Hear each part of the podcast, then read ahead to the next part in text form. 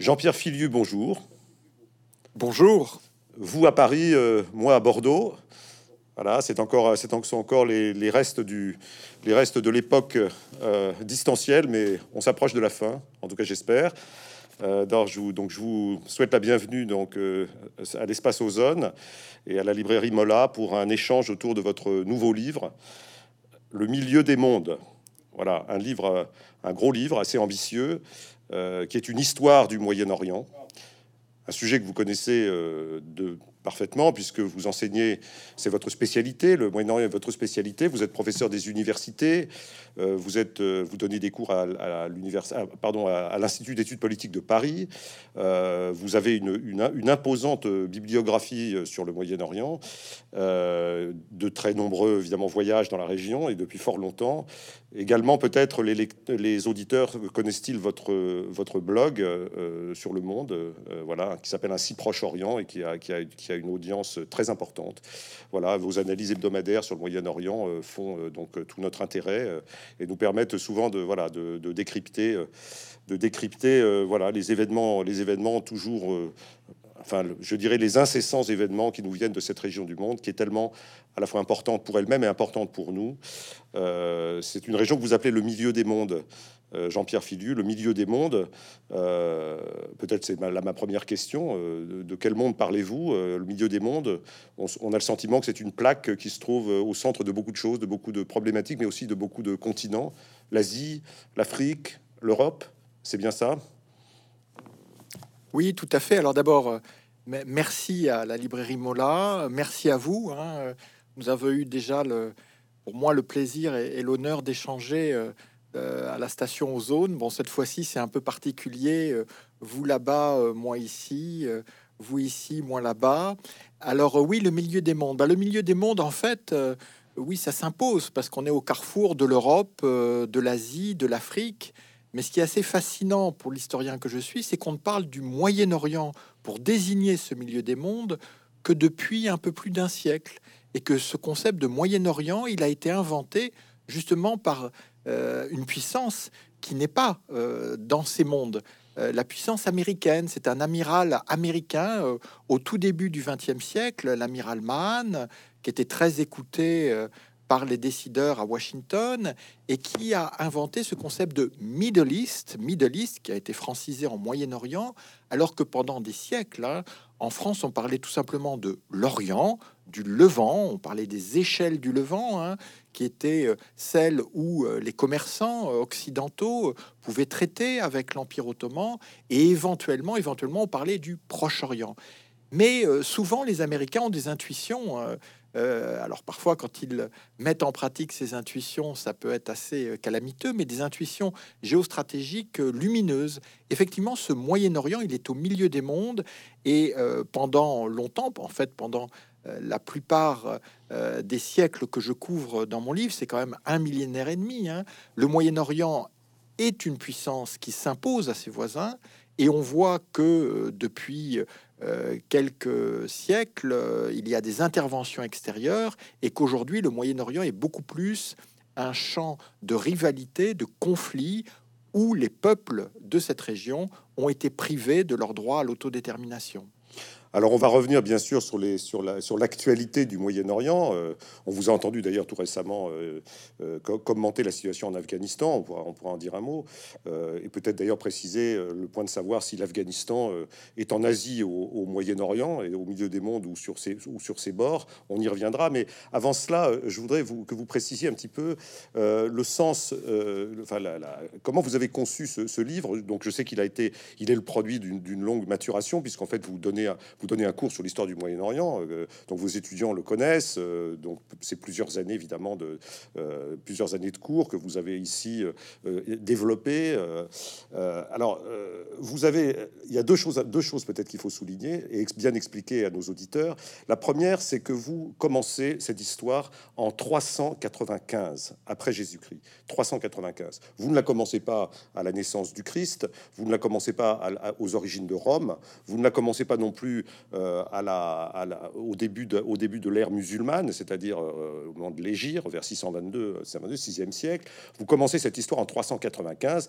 Donc 395, pour ceux qui l'ignorent, c'est la, donc c'est la, c'est la naissance sur les débris de l'Empire romain, de, l'Empire romain d'Orient.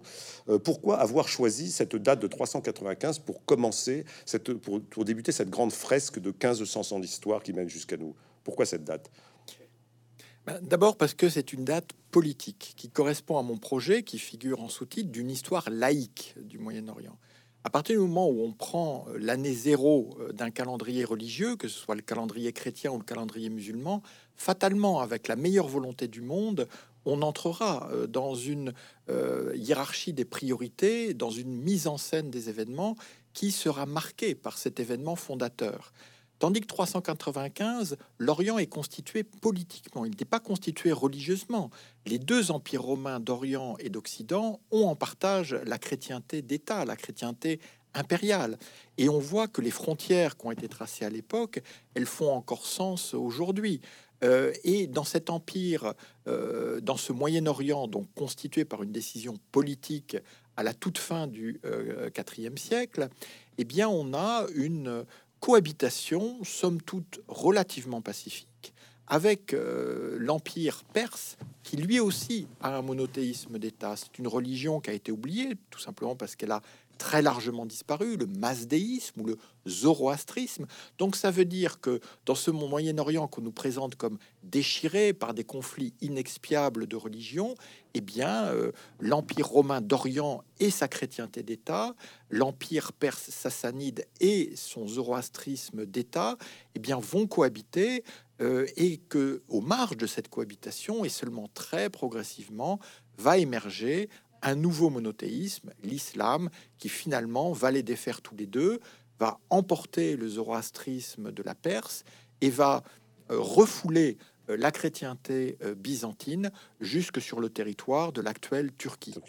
Donc vous avez, choisi un calendrier qu'on dira laïque euh, et politique, hein, avec donc cette date de 395, qui donc est consécutive à la dislocation de, l'Empire romain en deux entités assez bien, séparées.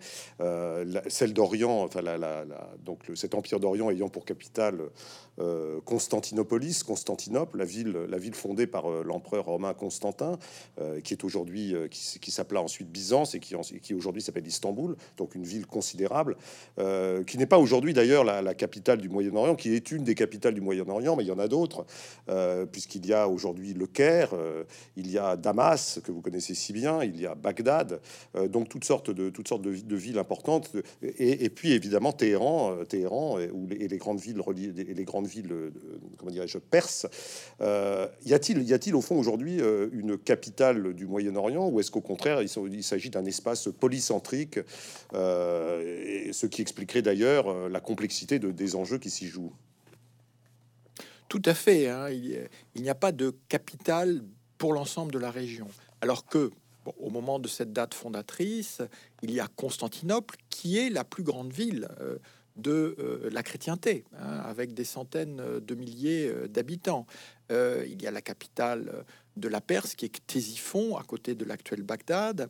Damas, que vous évoquiez, est une des villes les plus anciennes euh, du monde, hein, avec Alep d'ailleurs, alors qu'aussi bien Le Caire que Bagdad sont des capitales qui ont été créées par des califats au fil de l'histoire, hein, de manière euh, euh, volontariste, artificielle, donc des pouvoirs très autoritaires qui peuvent ainsi imposer au 8e siècle Bagdad, au 10e siècle Le Caire, et euh, cette ironie de l'histoire, je le rappelle, parce que cette histoire laïque, elle vise aussi à un peu euh, euh, montrer combien les grands récits religieux sont largement fondés sur des mythes. le Caire, qui aujourd'hui s'impose hein, comme centre non seulement arabe, mais sunnite, en fait, a été fondé par une dynastie fruit d'une dissidence chiite. Et ça, je, décrit euh, tous ces allers-retours entre sunnites et chiites, ces, cohabitations, ces hybridations, hein, alors qu'on nous présente ces deux blocs aujourd'hui comme euh, irrémédiablement opposés. Euh, en fait, sur toute la période que j'évoque, des conflits sunnites, chiites, il y en a eu, si on additionne, hein, ben, pendant à peu près un siècle, un peu plus d'un siècle. Pendant le millénaire euh, restant, en fait, on a des sunnites qui combattent des sunnites ou des chiites qui combattent des chiites. Et on a même des situations où un calife sunnite à Bagdad est protégé par des sultans chiites qui d'ailleurs ménagent la religion sunnite. Donc j'explique comment euh, il faut en fait des siècles de sédimentation euh, pour que ces familles de l'islam se distinguent. Donc on n'est pas du tout, et c'est important de le souligner, dans les dynamiques à l'œuvre dans les églises chrétiennes, où on connaît les schismes, on connaît euh, euh, les euh, dissidences qui sont beaucoup plus claires, parce qu'il y a un dogme, un clergé, une église, alors que dans l'islam, il y a une pluralité qui est souvent méconnue, hein, et qui d'ailleurs ne se réduit pas à, la polarisation sunnite-chiite. Il y a les alaouites, il y a les druzes, il y a les ismaéliens, et j'essaie de montrer comment ces différentes familles de l'islam émergent progressivement et euh, évidemment, après coup, vont se doter d'un récit de légitimation qui correspond très rarement aux conditions dans lesquelles elles ont émergé on, voit que vous, vous évoquez assez spontanément euh, donc euh, ces, ces, ces, fractures, ces fractures religieuses euh, au, sein de l'islam, au sein de la chrétienté. Vous n'avez pas d'ailleurs évoqué le, judaïsme ni la date de, fondation de, voilà de la d'Our en Chaldée et, de l'histoire de la, longue histoire de la Mésopotamie et, l'histoire du peuple juif. Mais en fond, votre grille de lecture, elle n'est pas tout à fait là. C'est-à-dire que ce que vous ce que vous nous dites dans cette histoire du Moyen-Orient sur le long cours, c'est qu'on peut avoir, euh, on peut avoir une approche différente, qui est une approche politique, et plutôt que de nous parler des, des, schismes et des, et, des, disputes religieuses, vous nous parlez plutôt de, du choc des empires, euh, c'est-à-dire la, la, la, comment dirais-je, la lutte qui oppose euh, les Arabes, les Perses, les Ottomans, donc l'empire byzantin, c'est-à-dire en fait au fond, les, au fond des, des conflits politiques territoriaux, des conflits de puissance qui qui d'ailleurs bon, sont assez complexes. Hein. Vous, vous, avez, vous, vous, vous, arrivez à débrouiller les chevaux qui, vont extrêmement, extrêmement complexes, extrêmement intéressants. Euh, mais euh, un mot quand même, c'est bien, c'est bien une grille, euh, une grille politique, une grille, une grille de lutte d'empire, une, une, voilà, une, une sorte de, de comment dirais-je, d'approche plus ouest, westphalienne pour parler comme les, pour, parler comme les, les, les commentateurs, les commentateurs actuels. Donc, ce sont des luttes, ce sont des luttes politiques avant tout qui vous intéressent lutte politique et en montrant que chacun de ces empires, en fait, euh, est multinational. Euh, euh, du temps, donc, du premier empire islamique, le califat omeyyade, qui s'installe à Damas en 661, la majorité de la population du Moyen-Orient reste chrétienne. La conquête islamique ne s'est pas traduite par une islamisation automatique, ni même par une arabisation et de très nombreux fonctionnaires, hauts fonctionnaires, sont chrétiens. Euh, dans euh, le califat abbasside, qui va lui succéder à partir de 750, donc euh, en Irak et à Bagdad à partir de 762, quand cette capitale sera fondée, la présence perse est très importante, même si le califat est arabe. Et la plupart des grands noms de la civilisation qu'on dit arabe de cette époque sont en fait des Perses arabisés. Euh, l'Empire ottoman va intégrer lui aussi euh, de très nombreuses populations, notamment les populations chrétiennes, par le système des janissaires, qui fait que des chrétiens qui sont effectivement convertis de force se voient euh, ouvrir la carrière non seulement militaire, mais aussi la carrière politique. Et donc, on a toute cette diversité qui bat en brèche hein, les, les grands récits aujourd'hui un peu caricaturaux.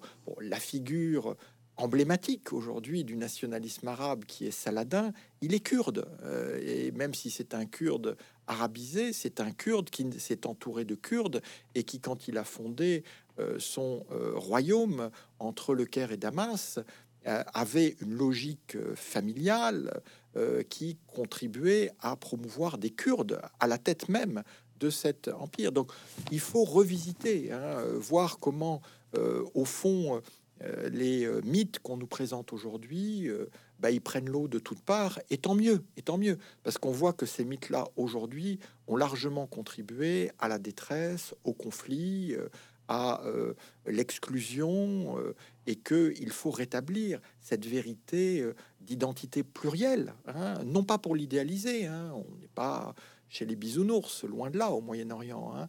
mais il y a une cohabitation, une hybridation qui a conduit à justement des périodes qui contrastent beaucoup euh, par euh, leur euh, relative prospérité, avec l'image qu'on a aujourd'hui d'une région qui serait inexorablement vouée à la guerre. Dans votre, dans votre, dirais-je, dans votre découpage temporel de l'histoire du Moyen-Orient, donc on a parlé de 395, euh, il y a aussi une date que vous avez que vous privilégiez, qui est la date de 1501. 1501, c'est la, c'est la, c'est la fondation de, de, de, la puissance safavide, c'est ça, donc en, Perse, euh, que vous préférez, que vous préférez à une autre date qui est beaucoup plus euh, connue, un peu antérieure, qui est celle de 1453, qui est la date de la prise de Constantinople. Euh, et donc de la chute de l'Empire byzantin, euh, qui, qui aura d'ailleurs, euh, soit dit en passant, duré plus de 1000 ans quand même. Hein. On, a tendance à, on a comme tendance à oublier que l'Empire byzantin, c'est les deux tiers de la période dont nous parlons. C'est quand même, c'est quand même énorme. alors pourquoi Est-ce que vous pouvez nous expliquer ce petit glissement entre 1453 et 1501 En quoi la, cette date de 1501 vous paraît-elle plus éclairante et plus, et plus opérationnelle pour, pour raconter l'histoire que vous nous racontez sur le Moyen-Orient? Oui, c'est en effet euh, un choix que j'ai fait. Bon, l'historien, il a ce privilège, hein. il a le privilège euh, de la narration, euh, il a le devoir de l'interprétation et, à mon avis, l'obligation de proposer un regard original sur des chronologies qu'on nous présente comme trop acquises. Avant ce, pas de côté, j'avais choisi de découper les croisades en deux chapitres différents et de ne pas les traiter en tant que telles, parce qu'au fond, dans l'histoire du Moyen-Orient, surtout face aux invasions mogholes, elles ont représenté un épisode, je ne dirais pas marginal, mais en tout cas périphérique, hein, qui restait euh, sur le littoral et un peu de l'arrière-pays euh, du Levant. Alors effectivement, 1453, la chute de Constantinople, la fin de l'Empire byzantin, dont il faut rappeler qu'il avait été expulsé de Constantinople pendant un demi-siècle euh, précédemment par les croisés. En 1200, au début du, au début du XIIIe siècle, hein, c'est ça. Voilà, pendant la quatrième croisade, la quatrième croisade, une croisade anti-byzantine qui a beaucoup plus fait pour séparer, creuser le fossé entre la chrétienté d'Orient et la chrétienté d'Occident que toutes les controverses théologiques. Hein. Aujourd'hui, on dit le schisme remonte à la querelle du filioque. Euh, euh, au, au, concile, au concile de Nicée, oui. Voilà.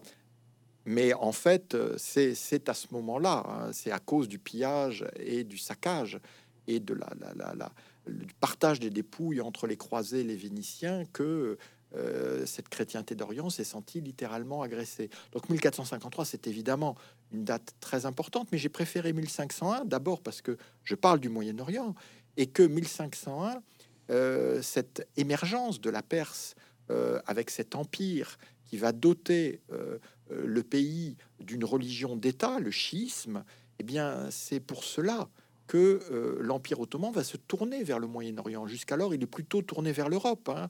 Son euh, obsession, ce sont les Balkans, et on verra plus tard les cavalcades jusque sous les murs de Vienne. Tandis qu'à partir du moment où il y a ce défi d'une Perse où le schisme d'État est imposé de manière extrêmement brutale, eh bien, euh, l'Empire ottoman va se tourner vers la région et va, quelques années plus tard, s'emparer euh, de la Syrie, de l'Irak, de l'Égypte et, ce qui est le plus important symboliquement, de la Mecque et de Médine, vu que ça permettra au sunnisme de Constantinople de se parer du titre de gardien des deux lieux saints, donc de la Mecque et de Médine, euh, donc le pèlerinage, qui est une des cinq obligations canoniques des musulmans. Donc là aussi, il n'y avait pas de fatalité. On aurait pu imaginer des Ottomans continuant à se tourner vers l'Europe et peut-être allant plus loin. Mais euh, c'est euh, le défi de la Perse qui a complètement renversé euh, cette dynamique en amenant les Ottomans à prendre pied au Moyen-Orient et à y rester la puissance dominante pendant les quatre siècles suivants. Jusqu'à la chute de l'Empire ottoman, donc lors de la Première Guerre mondiale. Hein. Exactement, en 1918. 1918. Alors, euh, vous, avez, vous avez donc euh, revisité les, dates euh, de l'histoire du Moyen-Orient. vous avez mentionné avec, avec tout, à, fait, très justement que les croisades, qui sont très évidemment dans dans, dans la, la, façon européenne de raconter l'histoire du Moyen-Orient, évidemment, sont privilégiés comme des moments euh, d'échange et de conflit euh, entre Orient et Occident. Euh, ce qui, je crois que ce qu'il faut bien comprendre, c'est que les croisades, vues de du Moyen-Orient, représentent un événement parmi d'autres, peut-être pas le plus important.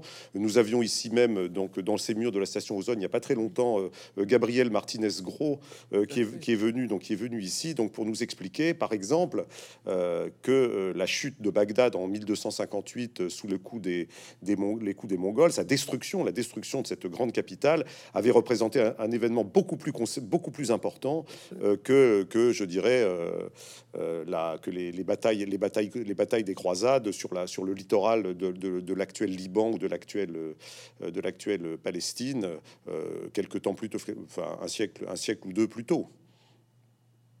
Oui, et il y a la question de Jérusalem. On voit que Jérusalem si j'ose dire, est beaucoup plus sacré pour les croisés à ce moment-là que pour les musulmans, vu que la perte de Jérusalem n'entraîne absolument pas le choc que sa reconquête va euh, causer euh, dans l'Occident, même si Jérusalem en arabe c'est Al-Quds, c'est-à-dire le sacré. Et en fait, cette sacralisation, eh bien, c'est normal. Enfin, pour l'historien, c'est une évidence, mais il faut pas hésiter à le rappeler euh, dans ces temps où on nous sature de discours religieux comme si ceci était euh, autosuffisant, c'est que la sacralisation, ça se construit. La sacralisation, c'est pas quelque chose euh, qui naît ainsi du jour au lendemain. Hein. Et en fait, c'est parce qu'il a fallu reconquérir Jérusalem contre les croisés que pendant des décennies, une propagande, donc impulsée par Saladin, qui sera ce reconquérant, pour les Arabes, ce libérateur euh, de Jérusalem, c'est à cause de cette propagande, cette mobilisation au nom du djihad, que en fait Jérusalem va acquérir cette euh, dimension aussi importante et va désormais être considérée comme la troisième ville sainte de l'islam après la Mecque et Médine. Donc là aussi, j'essaie de décrire ces processus de construction et on voit bien que en fait, euh, les croisés, euh, euh, leur entreprise était affaiblie structurellement parce qu'elle ne s'accompagnait pas d'une colonisation de peuplement qui aurait été systématique. La plupart des croisés, une fois avoir effectué leur pèlerinage religieux et militaire, rentraient en Europe, ne restaient pas sur place. Donc si ces États littoraux n'avaient pas eu la possibilité d'être ravitaillés par la mer depuis l'Europe, ils auraient sans doute duré beaucoup moins longtemps. Quant au versant musulman, on voit beaucoup de souverains musulmans s'allier à des croisés contre d'autres croisés alliés à d'autres musulmans. De même qu'on voit l'Égypte euh, jouer euh, Saladin contre euh, Amaury de Jérusalem, puis jouer Amaury contre Saladin.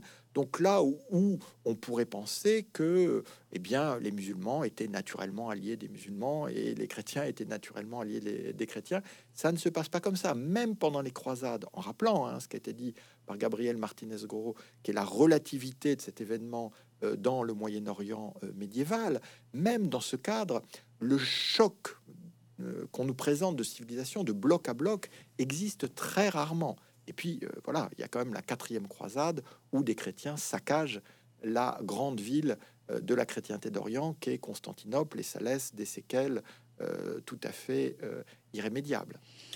Alors on parle beaucoup évidemment dans l'histoire du Moyen-Orient de, de, de, conquête, de contre, de voilà, de, de, de croisade, de alors parfois de destruction. On a parlé de la destruction de, Bagdad, d'ailleurs, euh, qui, a semé une véritable terreur parce que parce que les Mongols ne faisaient pas de quartier, donc euh, euh, ne, ne, soumettaient pas, mais préféraient liquider les populations qu'ils soumettaient. Il aussi, on a parlé de, on a parlé vous avez parlé tout à l'heure des, des villes qui étaient les villes les plus importantes du Moyen-Orient. Il y en a certaines existent toujours, d'autres ont disparu Il y a, cette, ville que vous avez mentionnée qui s'appelle Ctésiphon. Ctésiphon, c'est très joli, c'est un très beau nom. Ça n'évoque plus rien aujourd'hui, évidemment, pour un, pour un contemporain qui, qui ne c'est pas capable de la situer sur la carte. Moi, d'ailleurs, j'ai du mal à la situer. C'était une très très grande ville puisque c'était la seconde ville du Moyen-Orient au millénaire précédent et puis, totalement disparu. Parlez-nous un peu de Ctésiphon quand même parce que ça, ça, ça, fait un peu rêver. Hein. Oui, oui. Donc Ctésiphon, ça a été la capitale de la Perse sassanide du 3e au 7e siècle. C'est une ville qui est proche de l'actuel Bagdad. Et alors, il en reste encore euh, une ruine impressionnante, un, arc de euh, la salle de, réception euh, du palais de l'empereur sassanide, du, du, du Shah.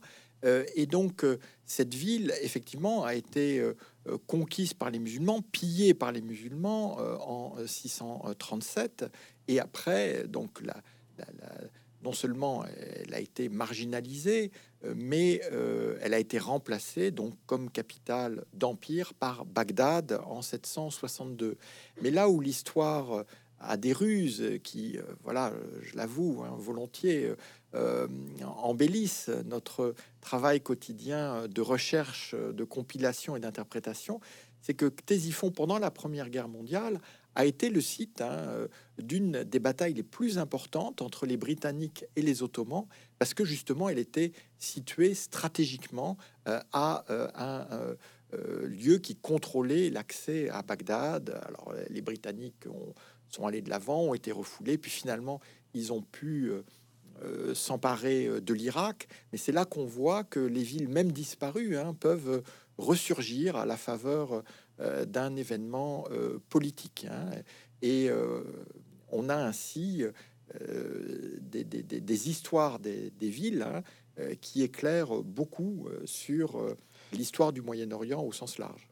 Et, Dieu sait qu'au Moyen-Orient, il y a comme ça des, des, grandes villes disparues. Quand on parle de Ctésiphon, euh, Persépolis, euh, enfin bon, il y a beaucoup de villes qui ont, qui ont, qui sont, aujourd'hui euh, englouties dans les sables. On, parle, on parle donc d'une des régions les plus anciennes du monde, qui est un des berceaux de l'humanité, la Mésopotamie, c'est-à-dire le milieu des fleuves, le Tigre, l'Euphrate, donc cette, cette zone où, au néolithique, donc l'humanité s'est sédentarisée, donc a commencé à inventer l'agriculture, l'écriture, enfin toute l'hydrographie, enfin toute chose essentielle pour le développement de, la civilisation euh, moderne et contemporaine. Euh, à l'époque, vous dites au début de votre, propos que en, 395, le Moyen-Orient, euh, pris au sens large, c'est 40 millions d'habitants. Alors 40 millions d'habitants, c'est pas, ça paraît pas beaucoup, ça c'est même pas la moitié de, la population actuelle de l'Égypte, mais à, l'époque, c'est énorme. Hein. à l'époque, vous dites, je crois que vous dites, ça représente entre un quart et un cinquième de l'humanité. Enfin, de l'humanité connue, parce que je sais pas si on comptait des, si on comptait les Chinois ou euh, de l'époque ou pas. C'est pour ça qu'il y a. Voilà. En tout cas, car ou un cinquième, parce qu'on n'est pas sûr pour la population chinoise. Alors donc c'est donc c'est énorme, c'est énorme, euh, mais c'est peu par rapport à aujourd'hui. Aujourd'hui, c'est dix fois plus. Hein. Aujourd'hui, c'est 400 millions d'habitants, ce qui reste finalement euh, à l'échelle de l'humanité actuelle assez modeste au fond, puisque 400 millions par rapport à 7 milliards et demi d'habitants, c'est pas si important que ça. C'est même moins important que l'Europe. Alors, est-ce que c'est important la démographie pour évidemment dans, dans, dans dans une histoire au, long cours. Donc la démographie, euh, si on regarde les choses platement, c'est le, milieu des mondes, c'est dix fois plus d'habitants qu'à ses origines, et pourtant c'est et pourtant c'est euh, proportionnellement beaucoup moins important sur le plan numérique. Alors euh, comment comment s'arranger de ce paradoxe? Oh, bah, bah, c'est assez simple. Hein. C'est que, en fait, la population du Moyen-Orient a été très stable entre 30 et 40 millions d'habitants pendant plus d'un millénaire, hein, avec des, baisses euh, jusqu'à 25 millions d'habitants sans doute. Il faut être très humble avec ces estimations, hein, vu les, sources qu'on a. Donc les, chutes correspondent soit aux épidémies de peste, euh, soit aux invasions mongoles.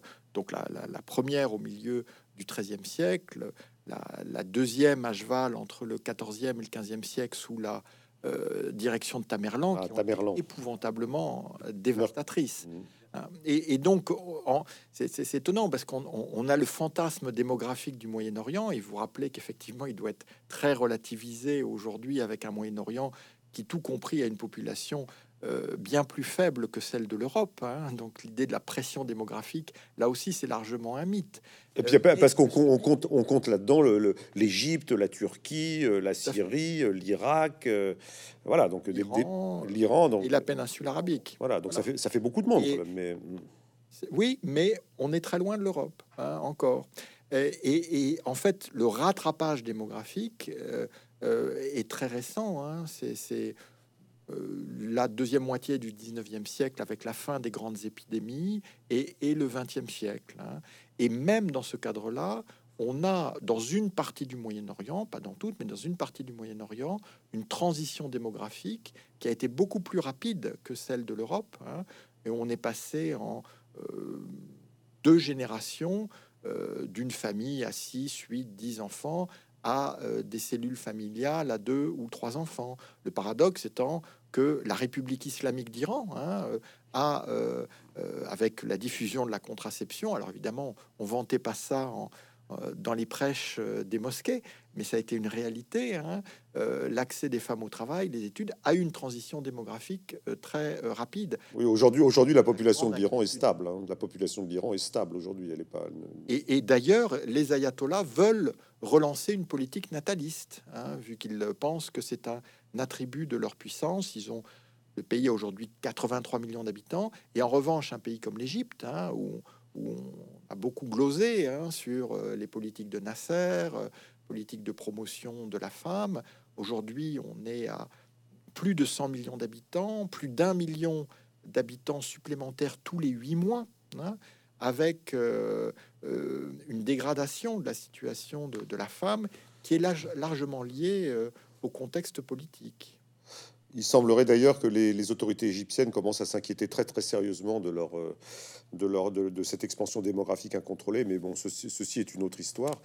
Euh, mais pour, pour en revenir, au, pour en revenir donc, donc au Moyen-Orient et à ses marges, donc vous parlez donc d'un espace, d'un espace donc euh, qui, se trouve à la charnière de trois, de trois continents. Alors il y a aussi les marges, euh, les marges de, cette, de cet espace, puisque pour nous, pour nous Européens, euh, euh, on, a tendance à intégrer au Moyen-Orient, même si c'est géographiquement pas, exact, le Maghreb. et puis et puis on voit bien qu'avec l'actualité, l'actualité, un pays comme l'Afghanistan, j'aimerais vous entendre là-dessus, parce qu'un pays comme l'Afghanistan est-il, est-il, doit-il être considéré aujourd'hui comme, euh, comme partie prenante euh, de toutes ces dynamiques euh, du, Proche ou du Moyen-Orient semblerait que oui. et en même temps, il s'agit clairement d'un pays, pays asiatique, limitrophe du Pakistan, qui a des enjeux communs avec l'Inde, voilà, et avec, les, républiques d'Asie centrale. Donc voilà, c'est un espace qui n'est pas forcément ce Moyen-Orient, c'est un espace qui est quand même, je dirais, selon les époques, en expansion ou ou en recul. Est-ce qu'on pourrait voir les choses comme ça? Euh, tout à fait. Hein, évidemment, les invasions mogholes qu'on évoquait, elles viennent de, l'Asie centrale, elles viennent de cet espace hors champ du Moyen-Orient, et elles ont un impact euh, non seulement dévastateur, mais, euh, très durable sur l'ensemble de la région. Mais ces questions que, vous posez très légitimement, évidemment, j'ai dû me les poser dans la définition hein, de, euh, du, champ euh, que je traitais historiquement Et la réponse est assez simple. En fait, euh, ces espaces hors champ que vous évoquiez, ils commencent à faire sens au Moyen-Orient à partir du moment où on a des interventions impérialistes, hein, à partir du 19e siècle, à partir du moment où la politique de la France au Moyen-Orient est dictée par son occupation de l'Algérie, la décision de faire de l'Algérie une Algérie française, le protectorat imposé à la Tunisie, puis au Maroc. Euh, L'Afghanistan fait sens à partir du moment où euh, les euh, Britanniques vont essayer d'en faire un État tampon hein, dans le cadre du grand jeu qui les oppose aux Russes pour éviter la percée des Russes vers les mers chaudes et ainsi finir par se séparer, par excusez-moi, par se répartir l'Iran en deux zones d'influence. Bon, ça s'appelait encore la Perse à l'époque au nord, les Russes et au sud, les Britanniques. C'est en 1907. Le Soudan va euh, en fait être conquis à partir de l'Égypte euh, par euh, les Britanniques qui en feront un marchepied dans leur progression, un axe nord-sud de contrôle du continent africain, axe nord-sud, qui va défaire la velléité française d'établir un axe ouest-est à Fashoda en 1898, donc au Soudan. bon, je pense euh, faire partie des rares Français qui sont allés à Fashoda euh, et qui ont eu quand même un petit pincement de cœur à l'idée que voilà euh, la, colonne marchand, la colonne marchand, voilà, qui rencontre, qui rencontre là une colonne britannique, celle de Kitchener, je crois. Tout à fait. Voilà. Et puis, ben, les Français sont obligés de capituler. Mm. De capituler après des vociférations bellicistes à Paris. On comprend que voilà Pachoda ne vaut pas euh, une guerre. Mais donc ça veut dire qu'on est avec des logiques impérialistes extra-régionales et qui affectent euh, la, euh, le, rapport de force au Moyen-Orient. Et ce que vous décrivez sur l'Afrique du Nord, l'Afghanistan, c'est complètement un dessin impérial, mais qui est tout à fait nouveau, qui est récent, qui est celui des États-Unis. Hein. le Greater Middle East, hein, le grand Moyen-Orient euh, de George W. Bush, il est le fruit des guerres qu'il a lancées en Afghanistan en 2001, en Irak en 2003, et donc il y a cette volonté de regrouper. Hein, moi, quand j'étais diplomate à, cette époque-là, avant de rejoindre l'université, euh, on dialoguait beaucoup sur la pertinence euh, avec les Américains de ce concept de grand Moyen-Orient qui, pour nous, Français, Européens, était tout sauf évident. Donc, ce sont la, c'est la projection de dessins impériaux, ce sont les ambitions euh, extérieures, occidentales, hein, euh, euh, qui conduisent à cet élargissement, alors que le Moyen-Orient en tant que tel, hein, et ça, bon, J'en étais euh, déjà convaincu, mais après ces années de, recherche et d'écriture de ce livre, je peux être encore plus catégorique. Le Moyen-Orient fait sens en tant que tel. Il n'a pas besoin euh, de, de, recourir à ses ressources extérieures ou de s'investir sur ces théâtres extérieurs pour exister tel qu'il existe. Bon, cela dit, donc il a été le théâtre de, donc, de compétitions impériales très importantes. Vous avez, vous avez mentionné le rôle de la France, puisque d'ailleurs vous consacrez le, de, votre dernier, le dernier chapitre de votre livre est consacré donc à la, au rôle euh, joué par la France au Moyen-Orient, puis, et donc jusqu'à une date toute récente, puisque jusqu'à Emmanuel Macron. Hein. Euh, ce qui est intéressant peut-être de souligner, c'est que euh, on a en France l'idée du l'idée quand même d'un conflit, d'un conflit entre entre pays pays pays chrétiens et pays musulmans, entre entre chrétiens islam, etc. Euh, avec l'image des croisades qui continue à, qui continue à, exister. Cela dit, euh, ce qui est intéressant peut-être de noter, vous le, vous le soulignez avec force, c'est que euh, à partir à partir de François Ier, la France est présente aux échelles, tout ce qu'on appelle les échelles du Levant, à travers une alliance avec avec l'Empire ottoman, hein. une alliance qui va durer très très longtemps et qui va être assez pour la France assez fructueuse. donc évidemment, ça va peut-être un peu à l'encontre contre de, certaines idées qu'on peut se faire euh, du type de relation qu'on a avec le, Moyen-Orient. Euh, ça, c'est le premier point. Et puis l'autre point sur lequel vous insistez, c'est le, soutien que la France a apporté, euh, aux, communautés chrétiennes du Moyen-Orient en tant que protectrice, de, protectrice des, chrétiens, ce qui allait finalement un petit peu à, l'encontre peut-être de ses intérêts, puisque la, France, de ce point, donc avait, avait de, cette façon-là tendance à accuser des fractures confessionnelles au sein du Moyen-Orient, euh, fractures auxquelles elle n'avait pas forcément intérêt et qui, n'allaient pas non plus dans l'intérêt des, citoyens du Moyen-Orient. Tout à fait.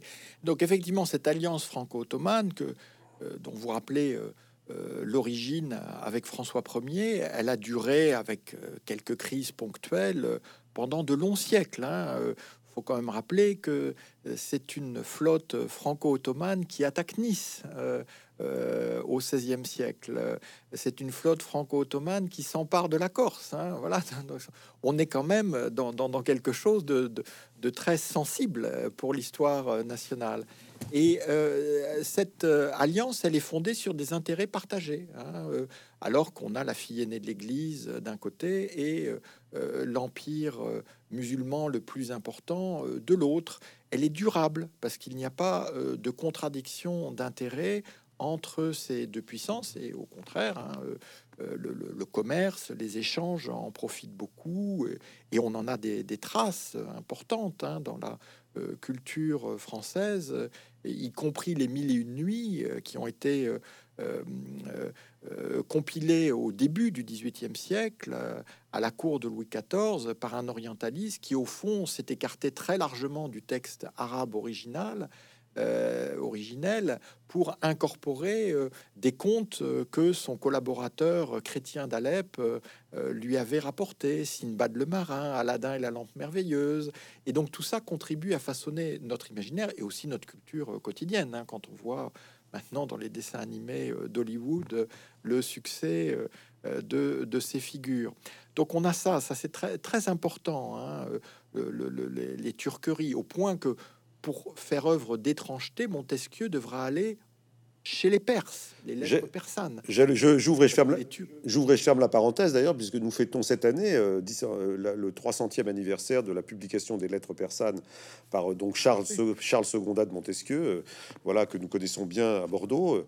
il y a d'ailleurs une manifestation la semaine prochaine pour évoquer, évoquer cette, donc la publication de ce livre très important où Montesquieu met en scène, met en scène un, un Perse de la haute société qui décide de quitter comme euh, pour aller voyager à Paris et donc euh, qui va raconter euh, Montesquieu va, se permettre ainsi de, faire une description, de, une description très étrange au fond des mœurs des Français à travers l'œil d'un Perse pas si imaginaire que ça. en tout cas, ça montre évidemment la, profondeur déjà de ces, de ces relations. Alors on parlait de celle avec, avec l'Empire ottoman, mais aussi avec la, vieille Perse, hein, donc à, cette époque, au XVIIIe siècle. Hein. Oui, avec des, envoyés, des, donc des, ambassadeurs, mais beaucoup de voyageurs. Hein. Jean Chardin, le voyage de Paris à Ispahan, a, été une des sources de, Montesquieu euh, parmi d'autres. Mais ce qui est intéressant, c'est que l'étrangeté est perse parce que euh, les Ottomans sont déjà familiers. Hein. tout est relatif, hein. mais donc on est obligé d'aller chercher encore plus à l'est. Euh, alors, euh, d'ailleurs, il y, a un opéra, il y, a un opéra de Rameau, d'ailleurs, les Indes galantes, là, qui, qui, est en, qui est en ce moment l'objet de beaucoup de beaucoup de, d'intérêt et qui effectivement comprend une marche des Perses euh, et, qui, et, qui, déploie tout un éventail de turqueries, euh, comme on dit. voilà, donc c'est on est vers 1740, donc à la voilà à la, cour de Louis XV, et donc ça fait ces, turqueries et ces perceries font, ont un très très grand succès. Tout à fait. Alors sur l'autre volet de votre question par rapport euh, donc aux, minorités euh, chrétiennes hein, euh, et comment en fait la République française va reprendre à son compte une revendication très ancien régime de protection des catholiques, hein, au nom du statut de la fille aînée euh, de l'Église. Hein. Et on voit, euh, bon, c'est cette citation euh, prêtée à Gambetta, qui est sans doute apocryphe, mais qui, est très révélatrice. Hein. L'anticléricalisme n'est pas un article d'exportation. C'est-à-dire, quelles que soient les querelles sur la place de la religion en France au moment de la Troisième République, on renoue avec cette tradition de protection largement autoproclamée, hein, qui euh, est forte dans, les villes saintes euh, de Palestine, hein, Jérusalem, Nazareth, Bethléem, mais qui euh, s'applique surtout aux maronites du Liban, qui sont donc les catholiques locaux. Alors, ce qui est frappant, hein, et effectivement, dans la France moyenne-orientale, la conclusion que j'essaie de tirer de tout ce panorama pour nous parler à nous, Français, aujourd'hui, en 2021, de ce que tout ça signifie, c'est qu'on a eu une contradiction très forte, euh, durable, et qu'on retrouve dans les débats actuels entre la vocation universaliste du modèle républicain et le fait que euh, très souvent au Moyen-Orient, il a conduit à créer des communautés, à confessionnaliser, à diviser, comme vous le rappelez. La caricature, c'est l'imposition en 1920 du mandat français qui non seulement retranche le Liban du reste de la Syrie, mais qui divise la Syrie en un État druze, un État alawite, un État d'Alep, un État de Damas, une autonomie sur Antioche et une autonomie pour les Kurdes. Si on avait voulu euh, monter les uns contre les autres, on ne s'y serait pas pris euh, autrement. Et effectivement, c'est du divisé pour régner colonial classique. On voit bien qu'aujourd'hui, hein, quand on évoquait la révolution syrienne, la tyrannie de Bachar el-Assad, ce discours sur les minorités, sur les communautés, soi-disant inconciliables, était euh, repris euh, dans des cercles euh, très larges. Hein. Alors je souligne dans, ma conclusion que sur ce point, et le paradoxe est quand même intéressant, le pape François est très en avance sur beaucoup de dirigeants qui se proclament pourtant laïcs en France. Le pape François considère que le concept de minorité est un concept discriminatoire, le concept qui doit être mis en avant est le concept de citoyenneté. Donc c'est intéressant que ce concept de citoyenneté qui devrait être au cœur de la lecture républicaine du Moyen-Orient, eh bien il est aujourd'hui euh, plus euh, sans doute mis en avant euh, par le Saint-Siège que par la République française, étant entendu que dans son voyage récent en Irak, voyage dont la valeur historique doit être soulignée, Emmanuel Macron s'est justement démarqué de ces polarisations communautaires. Et a voulu, en se rendant dans une église à Mossoul, mais en se rendant aussi dans un site euh, chiite euh, euh, très important pour la piété populaire à Bagdad, en se rendant à la mosquée sunnite de Mossoul où le, le califat djihadiste, le califat de la terreur avait été proclamé, montrer que la France elle était liée à tous les Irakiens et qu'elle était prête à rester en Irak, même si les États-Unis s'en retiraient, du fait de ce lien avec l'ensemble des composants de la société irakienne et d'une vision de la citoyenneté qui tranche avec la vision très euh, euh, tribale, confessionnelle, qui a été celle des États-Unis en Irak et euh, en Afghanistan, où elle a contribué à leur échec actuel. Mais euh, s'agissant de la France, vous, soulignez avec justesse donc euh, le, voyage récent d'Emmanuel Macron et donc la position qu'il a prise en Irak. Euh, est-ce que est-ce que c'est pas une attitude qu'il avait déjà prise au Liban après l'explosion du, port de Beyrouth le 4 août 2020 Lorsqu'il est allé à Beyrouth, il a, clairement pris parti pour le peuple libanais au-delà de toutes les frontières confessionnelles, en d'ailleurs en, s'adressant de façon assez dure à l'ensemble de la classe politique, qu'elle soit chrétienne, euh, euh, sunnite, chiite, euh, enfin donc en, passant par-dessus ces, ces, barrières confessionnelles et ce partage confessionnel qui au fond fait le malheur du Liban aujourd'hui, hein, sachant que là, voilà, et donc la, la France n'a-t-elle pas évidemment compris qu'aujourd'hui euh, euh, il fallait, il fallait avoir une autre grille de lecture euh, au Levant, au Moyen-Orient, et, à, commencer par ce pauvre Liban où elle a, où elle a des intérêts, des intérêts forts et des, des souvenirs, enfin j'ai des attaches très fortes. voilà, pour une nouvelle politique au Moyen-Orient, est-ce qu'il ne faut pas commencer précisément par changer de regard? Tout à fait.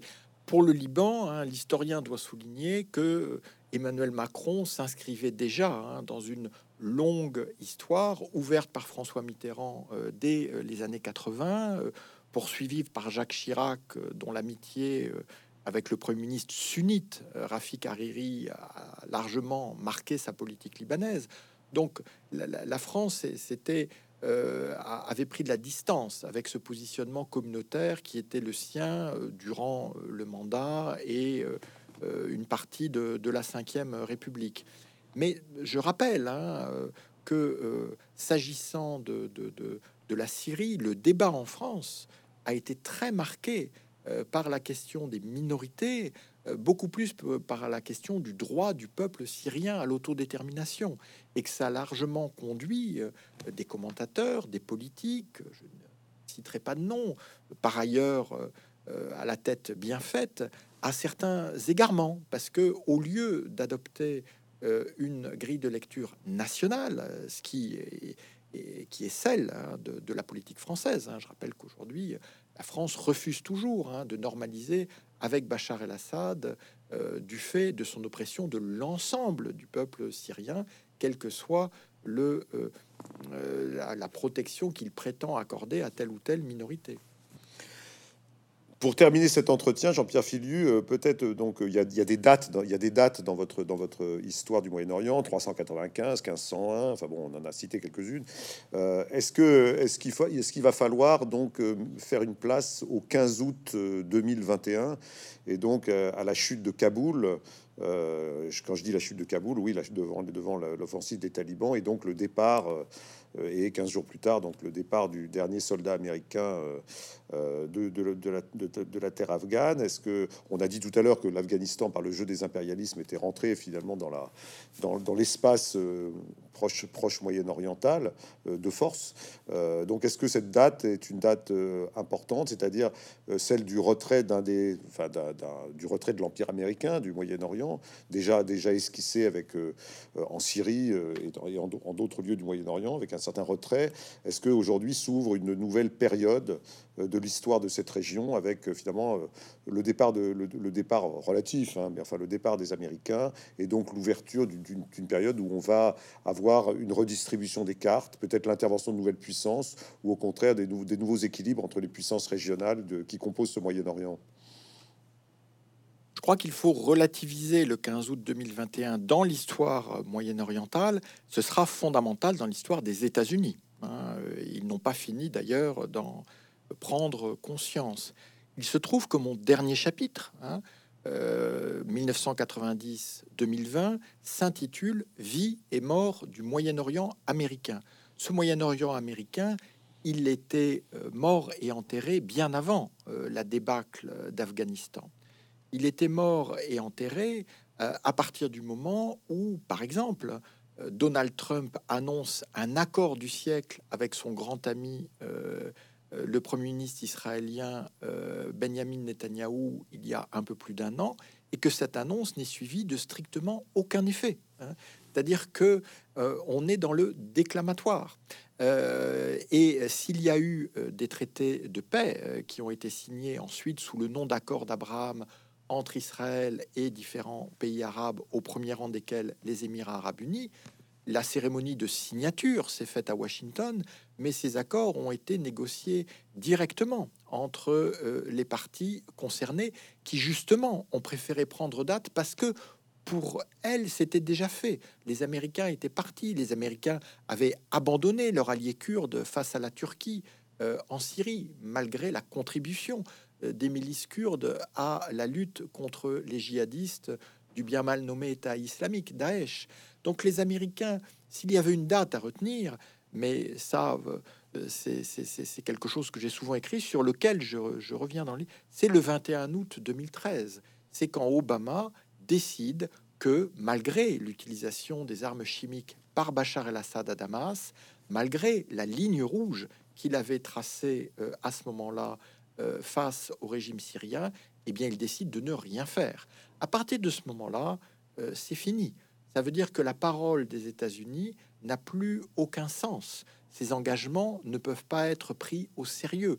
Ces alliés savent qu'ils peuvent être abandonnés. D'ailleurs, les Kurdes auraient pu s'en douter euh, avant d'être ainsi mis devant le fait accompli. Même chose pour les Afghans, qui d'ailleurs ont anticipé. La plupart des seigneurs de la guerre sont partis d'Afghanistan en même temps que les États-Unis, ayant parfaitement compris que leur sort était scellé. Donc euh, ce Moyen-Orient américain, il a disparu, c'est fini, il ne reviendra jamais, mais je ne crois pas du tout aux vases communicants. Je ne crois pas que la Russie ou la Chine pourraient occuper euh, cet espace ainsi laissé vacant. La Russie a prouvé que bon, elle est quand même un empire pauvre. Hein, euh, n'a pas beaucoup de moyens de, de, projection. Hein. Son PIB est sans doute inférieur à celui de l'Italie. Euh, son armée est, assez archaïque, même si aujourd'hui elle a des bons drones, mais des drones qui sont moins efficaces que les drones turcs qui l'ont euh, humilié en, Libye. Donc en fait, la Russie est arrivée au bout de sa puissance en Syrie. Elle a pu euh, maintenir Assad à bout de bras au pouvoir, mais elle ne l'a pu que parce que les États-Unis, la France, la Grande-Bretagne et quelques autres se sont chargés du combat contre Daesh. Euh, la Russie n'aurait pas été capable de vaincre Daesh elle-même, faut pas l'oublier. Quant à la Chine, elle n'a pas de politique. Elle veut faire des affaires avec tout le monde. Elle veut avoir les meilleures relations avec tout le monde. C'est légitime, mais ça ne peut pas faire une politique. Une politique, c'est choisir, c'est proposer euh, euh, une vision, c'est euh, être un intermédiaire pour la paix, c'est avoir, Euh, tandis que faire des affaires avec l'Iran, Israël, les Émirats, l'Égypte, c'est sans doute très profitable pour la balance du commerce extérieur chinois, mais ça ne peut pas euh, faire une politique. En revanche, il y a une puissance qui devrait s'imposer et se construire au Moyen-Orient, et on regrette qu'elle soit toujours aussi absente, c'est l'Europe. Et l'Europe, on le voit bien, hein, à chaque crise, euh, est-ce que l'Europe va se réveiller? Est-ce que l'Europe va comprendre? Euh, après le 21 août 2013 en Syrie, après le 15 août 2021 à Kaboul, et euh, ce décalage entre l'importance stratégique pour l'Europe du Moyen-Orient, la nécessité pour l'Europe d'occuper ce vide euh, laissé par le Moyen-Orient américain pour justement proposer ce à quoi l'Europe est la meilleure, c'est-à-dire des normes, du droit, hein, des, des, modes euh, de, coexistence et des modes de développement qui soient compatibles non seulement avec la sécurité et la prospérité de la région, mais aussi avec les aspirations des peuples. Parce que euh, ce sont les peuples qui aujourd'hui sont les grands perdants au Moyen-Orient, et on voit bien que la prise en compte du droit de ces peuples euh, aurait permis, par le passé, permettra, je ne peux que l'espérer demain, de reconstruire un Moyen-Orient beaucoup plus stable. Donc en fait, tout, tout mon livre est aussi une invitation à la réflexion collective, en France bien sûr, mais aussi entre Européens, sur comment l'Europe, à ce tournant hein, de son histoire, peut se reconstruire par le Moyen-Orient en ayant une politique moyen-orientale qui se dégage des clichés euh, de, de, commentaires à chaud de l'actualité pour s'inscrire dans la durée, la durée d'un espace aussi stratégique, évidemment la profondeur des peuples et de leurs aspirations collectives.